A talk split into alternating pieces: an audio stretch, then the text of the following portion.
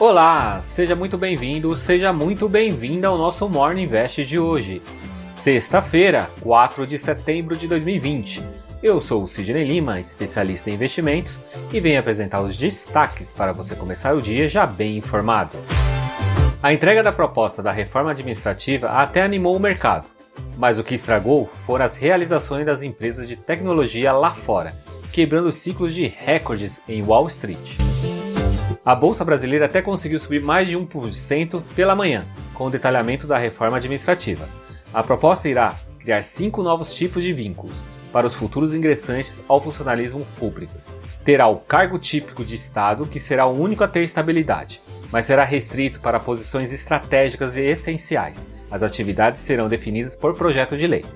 A estabilidade só virá após dois anos, ou seja, tem um período de experiência terá o cargo por prazo indeterminado, composto por servidores que desempenham função de apoio administrativo, sem ter estabilidade. E um projeto de lei definirá as formas que esse profissional poderá ser dispensado.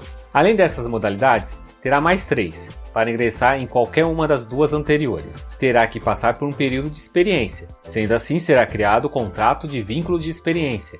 Será uma extensão ainda do concurso público, com duração de pelo menos dois anos para os cargos típicos de Estado e de um ano para o cargo por prazo indeterminado, e só os melhores avaliados nesse período que serão efetivados de fato.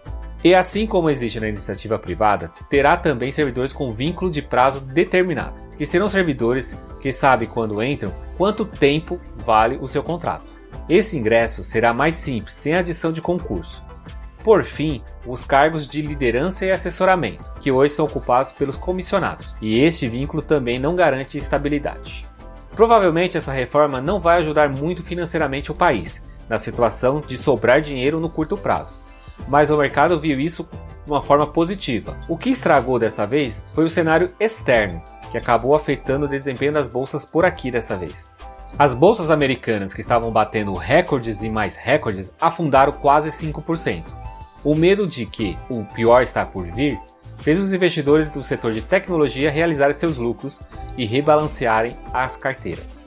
Com isso, o Ibovespa fechou o dia em queda de 1,17%, aos 100.721 pontos. As ações que mais subiram foram Bradesco, com 4,12%, Hering, 3,85%, Santander, 3,84%, Azul, 3,59% e Itaú, 2,72%. As maiores baixas foram de B2W, caindo 7,48%, seguido por Via Varejo, Magazine Luiza, TOTS e lojas americanas. A moeda americana também fechou em queda de 1,24%, cotado a R$ 5,29.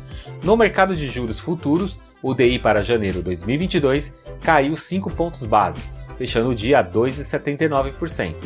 DI para janeiro 2023 recuou 6 pontos base a 3,95 e DI para janeiro 2025 teve queda de 7 pontos base a 5,75. O índice dos fundos imobiliários IFIX se manteve estável, cotado a 2.779 pontos. A maior alta foi do fundo imobiliário Alianza Trust, renda imobiliária, subindo 2,15%. E a maior baixa foi do fundo imobiliário Shopping Pátio Higienópolis, caindo 3,70%. A produção industrial cresceu 8% em julho em comparação a junho, conforme mostrou o IBGE, Instituto Brasileiro de Geografia e Estatística. Essa é a terceira alta consecutiva, eliminando assim parte das perdas de 27% em março e abril. Na Europa, o PMI, Índice de Gerentes de Compras, mostrou que a atividade econômica está em expansão, com resultado de 51,9 pontos em agosto. E nos Estados Unidos, a bolsa americana teve o dia de realizações, após dias de muita glória das empresas de tecnologia. As maiores quedas foram das FANG, que são um grupo composto das ações de Facebook, que caiu 3,79%, Amazon, que caiu 4,63%, Apple, caindo 8,01%, Netflix, que caiu 4,90%, e a Google, que caiu 5,12%. E também os números dos pedidos de seguro-desemprego ainda estão elevados. Somaram 881 mil na última semana, abaixo da marca de 1 milhão. Mas o que mudou foi a metodologia desse cálculo, segundo o Departamento do Trabalho. Então devemos aguardar mais algumas semanas para saber ao certo se realmente está caindo.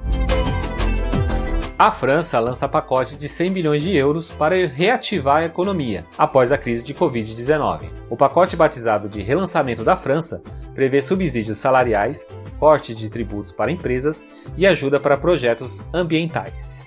A farmacêutica francesa Sanofi recebeu aprovação dos Estados Unidos para iniciar as fases 1 e 2 de testes para a vacina contra o coronavírus. Os testes acontecerão em 11 lugares americanos, com cerca de 440 voluntários. Na agenda de hoje, teremos aqui no Brasil os números da produção de veículos, nos Estados Unidos, a divulgação do payroll e a taxa de desemprego. Esses foram os destaques de hoje do nosso Morning Invest. Esse conteúdo está disponível nos principais agregadores de podcast, como Deezer, Apple Podcast, Google Podcast e Spotify. Já aproveita e compartilhe esse conteúdo para mais pessoas. Tenha uma ótima sexta-feira e um excelente final de semana prolongado com o feriado da Independência. E eu te encontro agora na terça-feira, aqui nesse mesmo canal. Então, até lá!